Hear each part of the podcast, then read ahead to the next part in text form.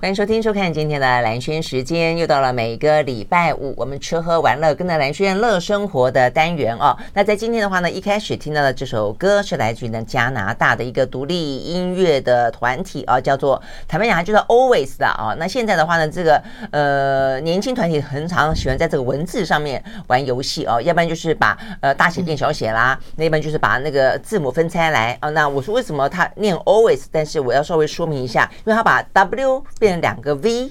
V V 哦，就 A L V V A Y S 哦，那所以是 always 的意思，但它就拆成这样的一个呃，有点趣味啊。那这个团体的话呢，呃，在加加拿大哦，可是它其实得过不少的奖项啊，包括了他们的朱诺奖，就有点像是美国的葛莱美奖的年度音乐奖，呃，另类音乐哦。那另外的话呢，而且还呃数度还得到了这个北极星呃音乐奖等等的。那他们的音乐的风格呢，我还蛮喜欢的，就是说它有点电音，但它的电音。并不是那种很吵的电音，但电音是有一点点像是呢，呃，苏格兰啦，呃，这个爱尔兰啦，那种凯尔特民谣，呃，那种有点虚无缥缈的哦，像什么小红莓哦，大家如果有印象，这个呃过去的一个呃团体女子团体啊，那甚至有一段时间，其实呢，凯尔特民谣或者大家会翻译成居尔特民谣，呃，很受呃一。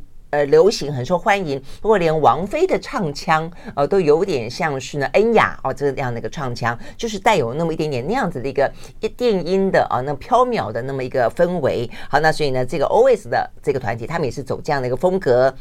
OK，好，那是他们的歌曲啊，实际上呃不断的啊，就是陆陆续续推出，都很受到欢迎。那么今天听到的歌曲呢，就来自于呢这个加拿大的呃另类音乐团体 Always 所演唱的 Very Online Guy。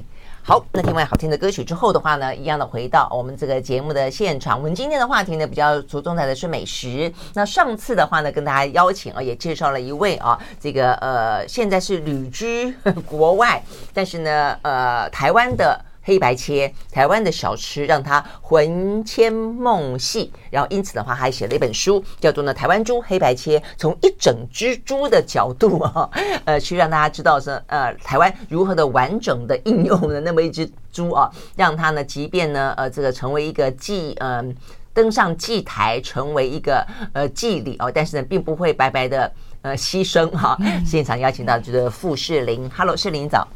Hello，兰轩，各位听众朋友们，大家早。嗯，那距离呢，上次世林来上我们节目啊，这个等于是聊这本书，呃，中间他又回去了啊，美国对不对？是美国嘛？啊、那现在呃，因为先前过年的关系哦，回来台湾，所以我们就抓住机会啊，这个找他呢再来上一次节目。因为呢，呃，这本书的内容我是真的觉得蛮精彩的哦。那而且呢，呃，世林他还用了一些比较呃解剖 解剖学的角度来，就是也有很感性的吃啊，带有里面很多儿时的记忆啦，嗯、然后中。间的一些浓浓的人情味啦，在里面有很多呢，呃，真的比较理性的啊，就是说它的部位啦，它的煮法啦，它的技法啦，啊，等等，都让我们知道说呢，呃，知其所以也知其所以然啦，哦，好，那所以我们今天要继续跟这个世林聊的是上次在我们里面没有聊到的一部分，我觉得是很精彩，可以独立出来的啊，所以当初就已经跟他相约了，说好，我们下次呢要来聊馆子。管子是什么呢？就是各式各样的管子啊，什么气管、什么管啊，鼻烟管啊，什么管、什么管。那事实上呢，呃，概括来讲是管子了啊。那事实上我们经常在吃到的呃黑白切里面，很多它也不是一个管子，总之它是一个封闭性的。那你要怎么讲？有管子，有肠子，有有呃有有胃，就是总而言之。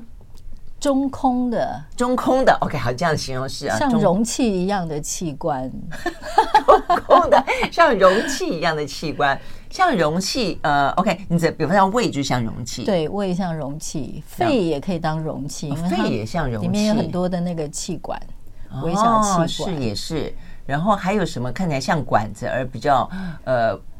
不属于管子被涵盖在，肠子是可以理解，它就是肠子，它是软软的管子。对，因为通俗来说，他们大概都会把横膈膜以下的这种管状的中空的称之为肠。嗯、你说在黑白切的江湖上，在黑白切江湖上，比如说生肠，它并不是肠，它比较是输卵管，好，它是生殖器官，所以它其实是很干净的。它跟呃大肠、小肠、呃什么粉肠这些。功能不一样的，所以它是干净的，它并不是处理消化跟排泄的。然后 OK，横膈膜以上的，他们所以生长是是跟生殖有关的。对对对，嗯嗯，OK，哦，是这样子，OK 哈。那我说横膈膜以上的是横膈膜以上，他们就会通称为什么什么管，比如说软管是食道，或者有人称之为黑管也有黑管。对，就是它的颜色，它其实就煮熟，因为它充满了肌肉嘛，所以它煮熟了之后，它颜色比较像肌肉。哦，这样子。然后还有像那个白管，白管就是主动脉。主动脉，主动脉，因为主动脉它是会独立独立在那边的，那它就是，其实我们吃到的部分已经没有它的那个环状的软骨，因为它们是会扩张的。这两个管是有扩张。你这样讲，你很快就进到细节了。我们先先讲一个概括性的分布啊，就第一个横膈膜，横膈膈膜以上的话呢，在黑白切的世界里面被叫做管，什么管什么管居多；横膈膜以下的被叫什么肠什么肠居多。但是未必是肠子才叫做肠，哦，就是它也叫肠。那呃，这个呃，横膈膜上管，那管的话呢，有硬有软，然后。呃，不同的口感，不同的口感，那事实上就代表我们就是很完全应用。就刚才士林已经讲到的是属于呃主动脉，那就是心脏的血管，对不对？心脏。那干脆我们要不要？我们要不要从从头到脚来讲？从头到脚，应该头没有头有管吗？头没有管。鼻子叫鼻管 哦，鼻子叫鼻管。有人在吃鼻管的吗？就是它是涵盖在那个猪头肉哦，猪头肉。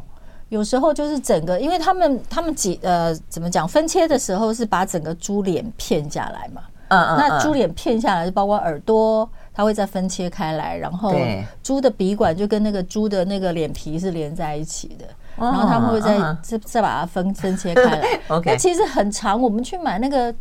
猪头皮的时候，它那个鼻管是已经切在里面了，我们就不小心吃到鼻管，啊，会会吃到鼻管 跟鼻孔。那请问鼻孔会吃到鼻孔？会吃到鼻孔，你有注意到过吗？我小时候有注意到，所以我小时候不吃那个，我只吃耳朵、耳朵、耳朵这个有软骨的部分，对，脆脆的很好吃。我知道它是耳朵，那猪脸的部分，我小时候是不吃的。我好像，而且我们也没有吃过。哎，你这样讲是这样没错。猪鼻子，猪鼻子会翘出来嘛？哦，有点像插座，有没有？我觉得有点像插座。那它的口感就是跟那个，就是猪猪头皮的那个那种猪。因为它的鼻子肉肉的感觉啊，所以你没有特别讲。大部分都是皮跟胶质，对嘛？所以你没有特别讲鼻管，我好像比较会想难想到说，因为里面还有鼻孔，所以还会有硬硬的。猪的头很大，所以。对，它它比人的头大很多啊，OK，很大一个。好，那你这样讲就是说，因为猪鼻子，我们现在去联想它，因为肉肉的啊，有很多胶原蛋白，很多皮，嗯，那这是它最主要的口感。但因为有鼻孔的关系，它说一定会有一个比较硬一点点的一个呃管壁的感觉，也没有哎，它也没它没有吗？没有，它整个都是软的。我们就用人自己的来类比的话，我们的鼻孔里面是黏膜组织嘛，这样子，所以它是它是柔软的。但猪的问题是，猪身上的毛都很多，嗯，然后毛发很硬，是，所以它它长很多毛的地方，反而它就是比较廉价，它就会比较廉价，因为它有很多人工去处理，对不对？所以它才会是成为那种一般的庶民小吃啊，了解，很难端到那个。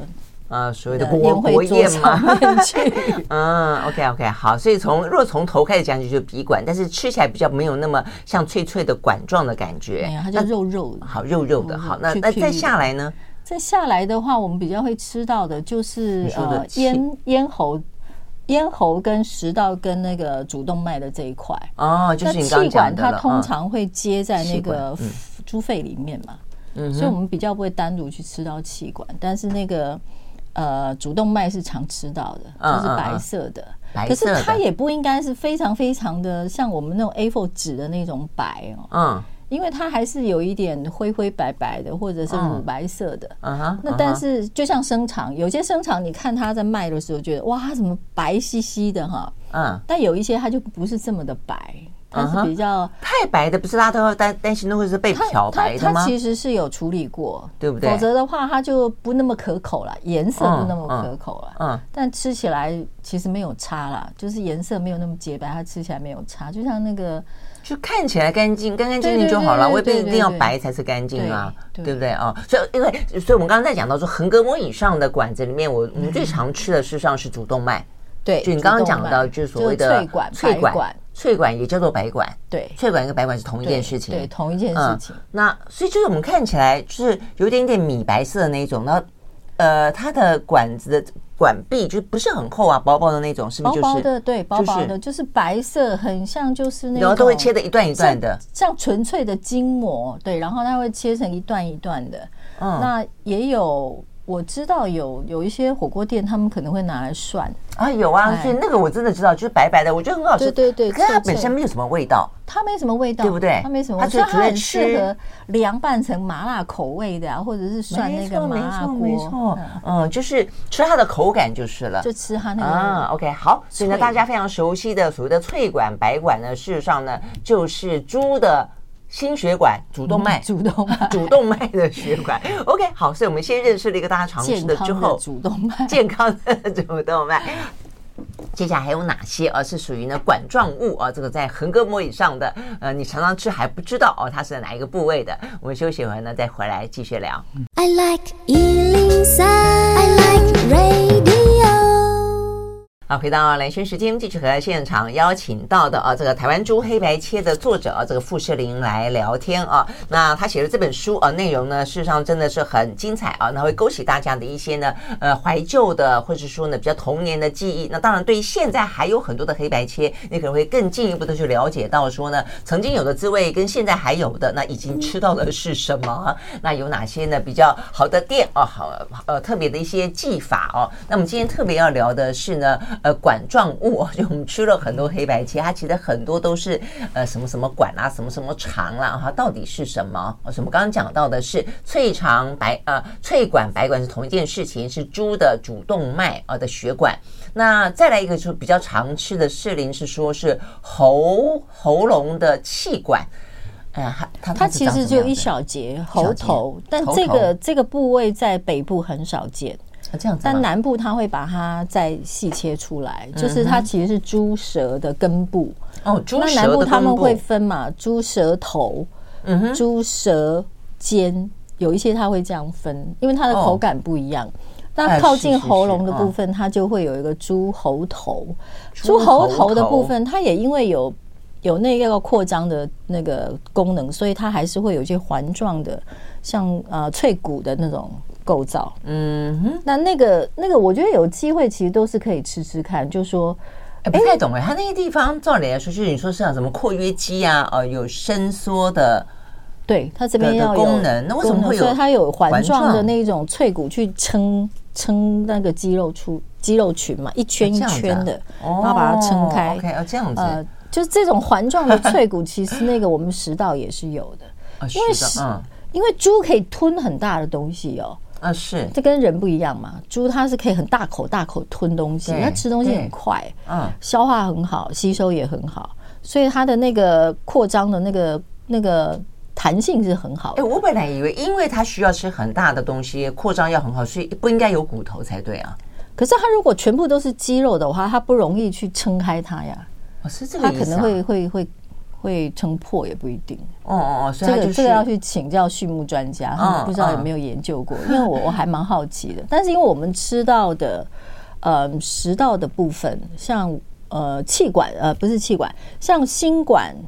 他们基本上也有一点点构造，就是它不是整段的，它会有某一些部分，它是有那个环状的脆骨去撑撑住它的。但它的脆骨觉得不是很坚硬那种，是属于软骨的那种，小小的脆骨，吃起来才会觉得咔嚓咔嚓。对对对，吃得下去就是了。那对我来说，我觉得像喉头的这个部分。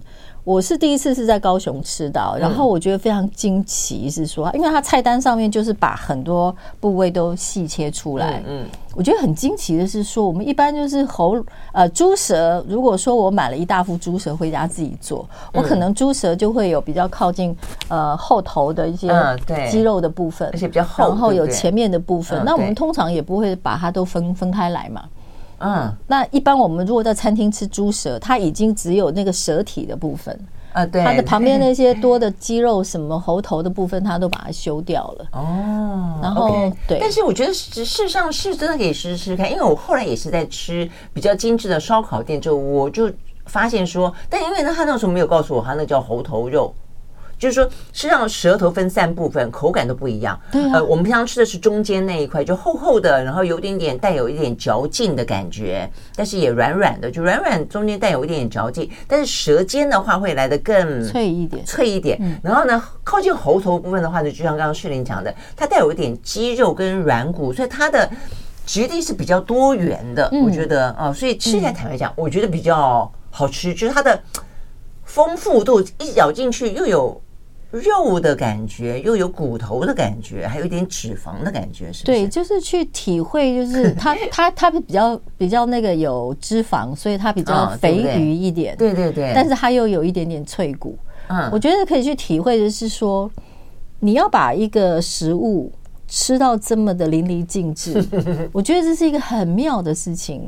然后你把它美化了，因为端上餐桌之后，你要把它美化了，所以你就，所以你就不会叫它气管，也不会叫就就像我吃过日本的那个呃，他们那个串烧，他们把鸡心鸡心那么小颗，他把它分成上中下。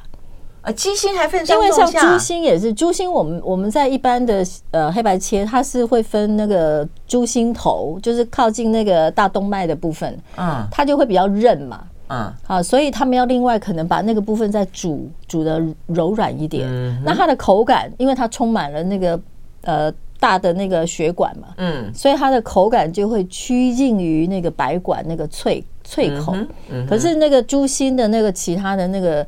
呃，心房心室的部分，那吃起来就是充满肌肉感。嗯哼。那我吃到的那个日日本的那个串烧，它就是把一颗小小的鸡心，它把它分类之后集中，然后你要点的时候，你是要点那个心头，还是要点心尖？哦，这样。其实它吃起来的口感。真的很不一样，啊、真不一样。所以你就会集集结了一群这个鸡的心的尖尖都在你的盘子里。对对对对对对，就是它就一串一串，你要、嗯、你要吃哪一个部分，它就把你分开。哇，真的是！我觉得这个其实是一种文明的表现，嗯、就是我不想浪费食物，嗯，然后我又让它是美美的，它是好吃的，是、是是，基本基本上肉都是好吃的啦，没有不好吃。你这样讲有点像我们说的那个什么鱿鱼嘴。对呀、啊，嗯，他就把一盘都是嘴，对对对，它叫龙珠嘛，所以都会取一些你不知道它是什么的东西，因为怕你知道了以后呢就不敢吃了。但是呢，当你呢呃这个品尝了这些呃这个。呃，不管是屠宰者或是摊商，那他们淋漓尽致去运用这些食材，煮出那么美味的珍馐的时候，你就发现啊，真好吃。其实不知道也无所谓。好，但是我们休息会儿再回来啊，我们还是让大家知道一下下。呃，希望不会呢，这个坏了大家的呃这个口味哦。但是因为我觉得蛮有趣味的啊，那事实上呢，呃，真的好吃，还真的就是非常好吃。马上回来。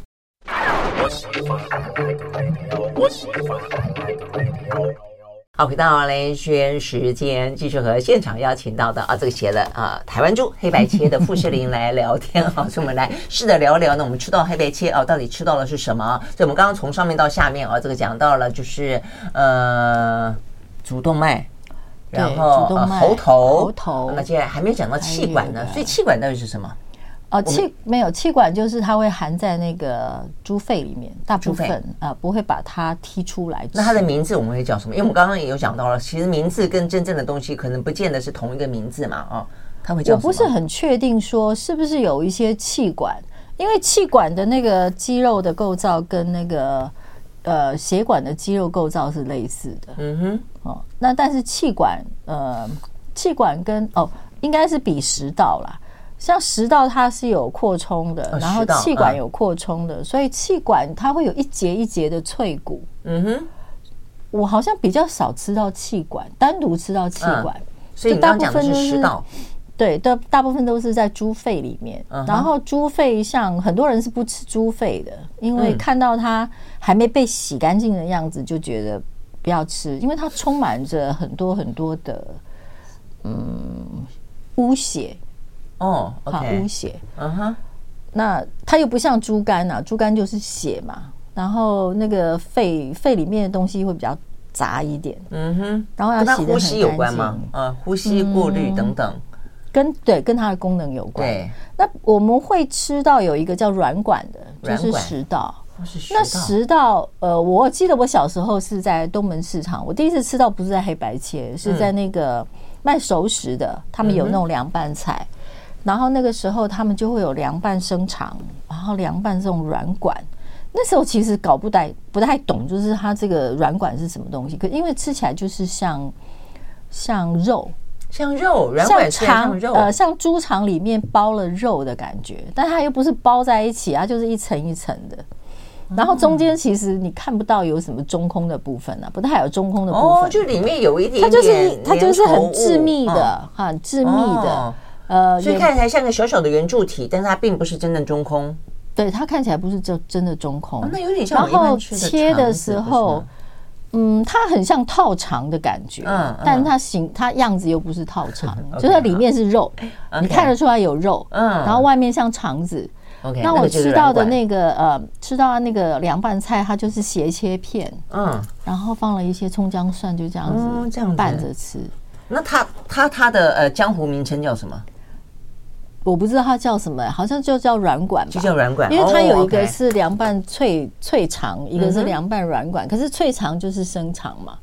它的凉拌脆肠是这样子搞混，对呀，哦，好好好，对，嗯，好，所以我们知道了，呃，你吃到的这个呃叫做软管的东西，它事实上呢是呃猪的食道哦，食道，呃，这个听起来吃起来会比较丰腴一点点的感觉，吃起来它很 Q，它非常 Q，然后它 Q 呃跟那个呃肠子不一样，肠子就是有一点滑滑的 QQ 的，嗯，脆的。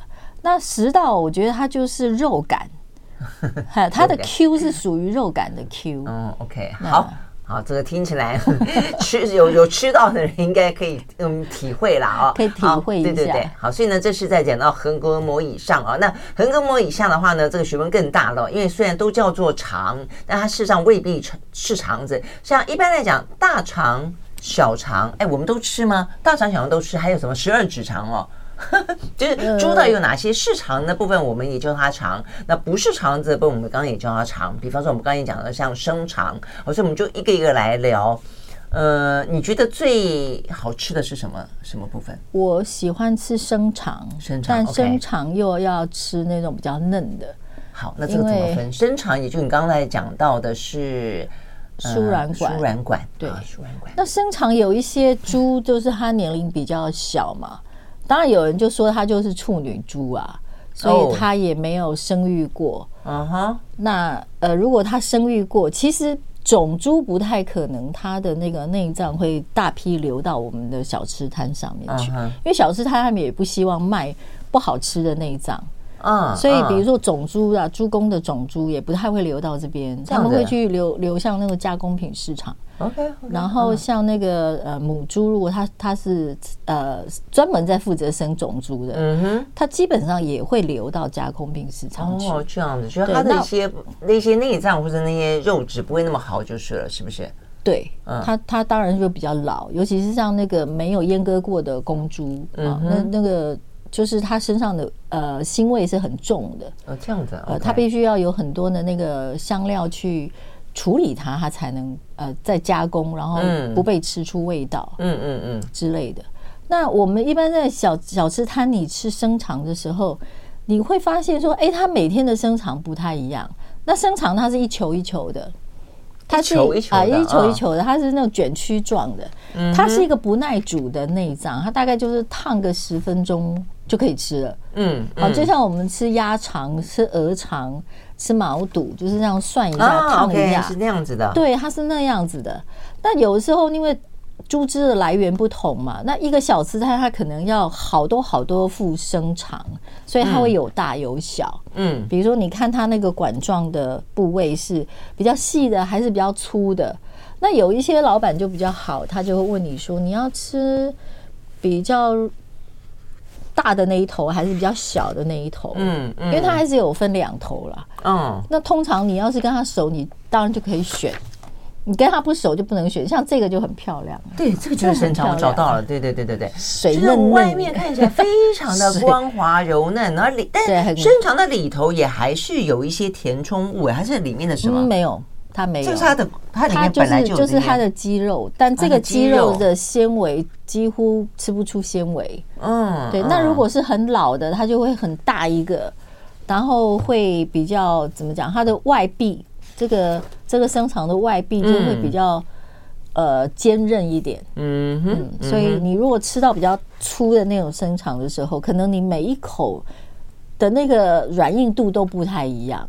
但是如果是那种很均匀的、比较嫩的，那就是非常的软而脆。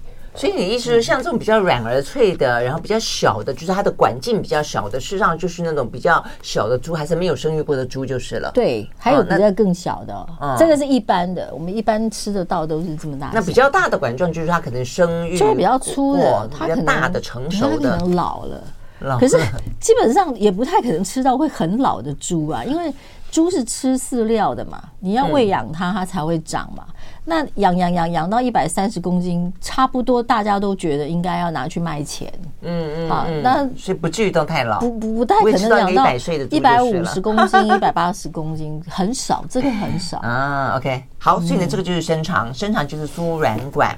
然后呢，呃，下次吃的话，你可能就可以非常的内行的说，哎，我要吃头的部分，还是要吃我要吃呃嫩的部分，大的部分、小的部分，哦，就是它实际上是有差别的。我们休息了再回来继续聊，还有哪些好吃的？肠，实际上像在国外，其实国内外都会有的一个就是所谓的血肠，所以你不要想说哦，只有台湾人好像会把这个嗯猪的内脏吃到如此的淋漓尽致，其实不止啦，其实很多国家其实都会很充分的去运用，这个是古老的呃庶民的智慧嘛，哦对不对？就是尽量的物尽其用，也同时呢都是营养跟美味的来源。我们休息了，马上回来。我喜欢好，回到兰萱时间，继续和现场邀请到的傅士林啊，他是呢台湾猪黑白切的作者啊，来聊聊呢黑白切里面有很多呢管状物啊，那这些管状物的话呢，各自是哪些地方？我们都吃得很开心啊，那常常不太知道。那坦白讲，我们刚刚在广告的时候又聊了一下啊，其实江湖当中虽然有名称，但是这样名称也不太一样。嗯、呃，所以嗯，比如说我刚刚就有印象，说我吃过那种看起来有一点点黄黄的，那它的管壁薄薄的，那它纯粹就是一个呃脆感，所以它就叫脆肠，因为我们有讲到肠嘛，哦，所以它是属于哪部分的肠？那是你又说它脆肠有可能是鸭肠，有可能是鸭肠，对，鸭肠、鹅肠都是那种薄薄的，然后呃乳白色的。嗯，然后脆的，脆的，纯粹的软脆口感的。嗯嗯。那如果是猪身上的脆肠，有一些它是指生肠，有些指的是生肠。对，就是用口感去形容它嘛。对，有些又指的是你刚刚讲到的，很可能是黑黑管。黑管不太会叫脆，它叫脆管。脆管，脆管跟脆肠，天哪！哎，可不可以？呃，就是说。呃，我的意思说，黑白切界，如果有这个界的话，可以还开个会，同意一下那个名称？还蛮难的。比如说，我们如果讲粉肠好了，哦、粉肠如果是肠子的话，它是指小肠前面的这一段，所以它还从胃部有一些没有完全消化吸收处理掉的乳糜状物会留在里面。嗯，所以你问那个猪肉贩说，那粉肠有多长？他会跟你说，看你要多长。他就可以切多长给你，嗯，那剩下的部分他们就会把它清干净，那个就是我们讲的小肠，哦，里面没有乳糜状物的。OK，所以我们吃粉肠会吃它的的乳糜状物。对对对对，那那个里面的东西，你刚刚说接着胃，所以等于代表说有胃里面的一些东西没消化的，是这个意思吗？对，是这样。那吃起来不会觉得那个不好吗？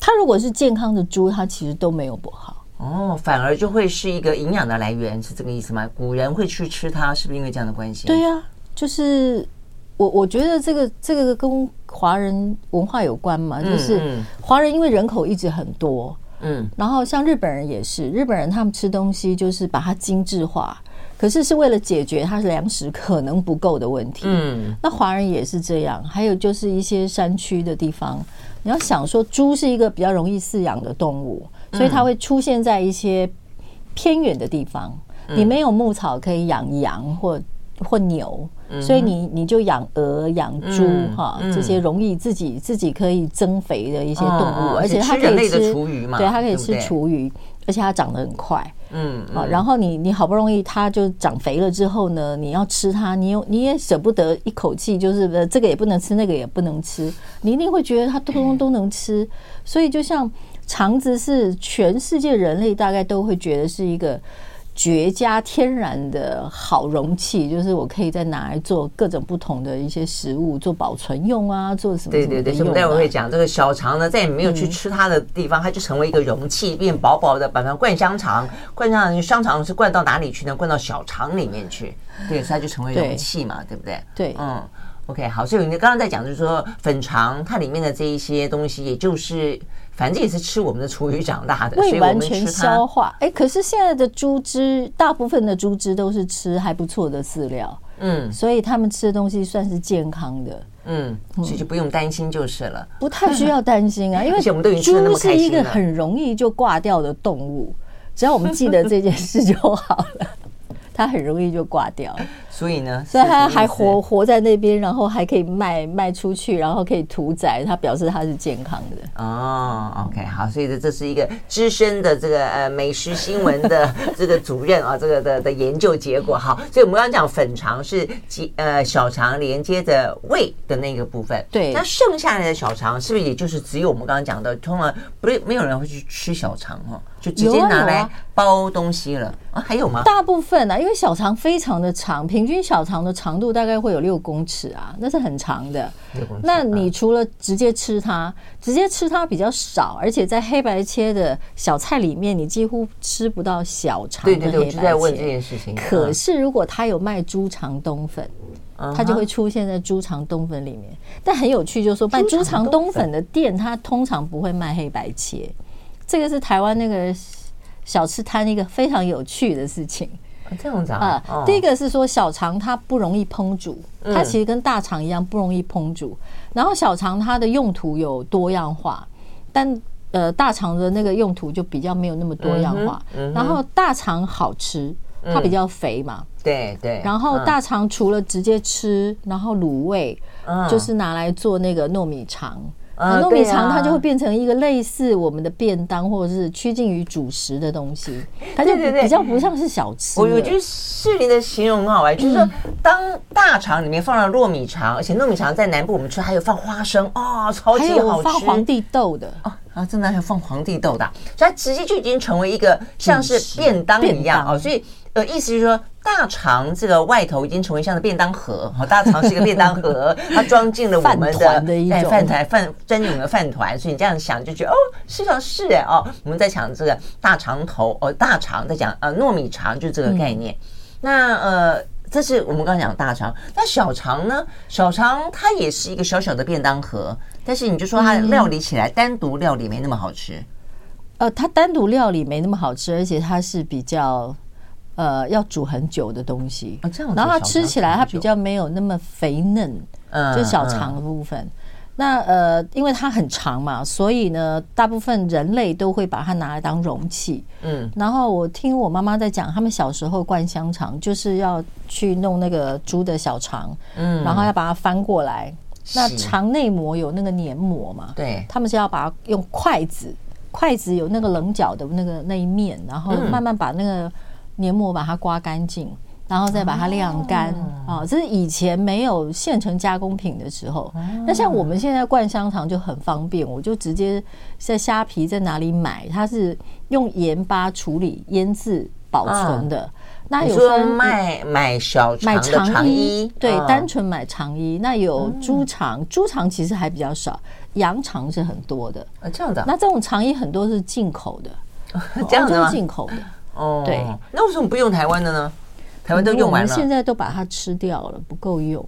其实台湾进口非常非常多的猪，各式各样的肉肉的部分，然后内脏的部分，嗯，一直以来进口都非常多。我记得我快三十年前写了一个 proposal，就是一个纪录片的 proposal，然后就去查了那个经济部的那个整个这个嗯进口。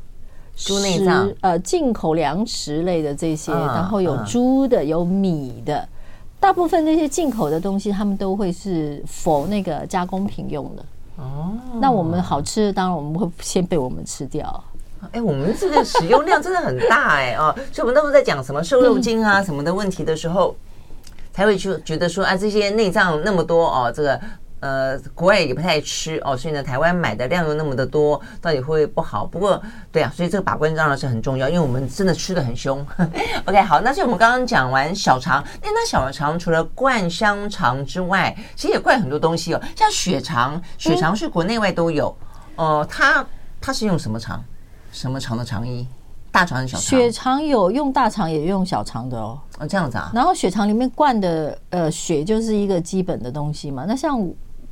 如果是韩国人，他们里面放的是粉丝，就是他们的那个马铃薯淀粉的粉丝，这样子啊？对，然后他们是吃冷的，就是蒸好了之后啊，然后切片，然后沾盐巴，沾他们的那个虾虾露啊，就是虾酱油，他们是这样吃，然后要配大蒜等等的，有时候我会包生菜吃。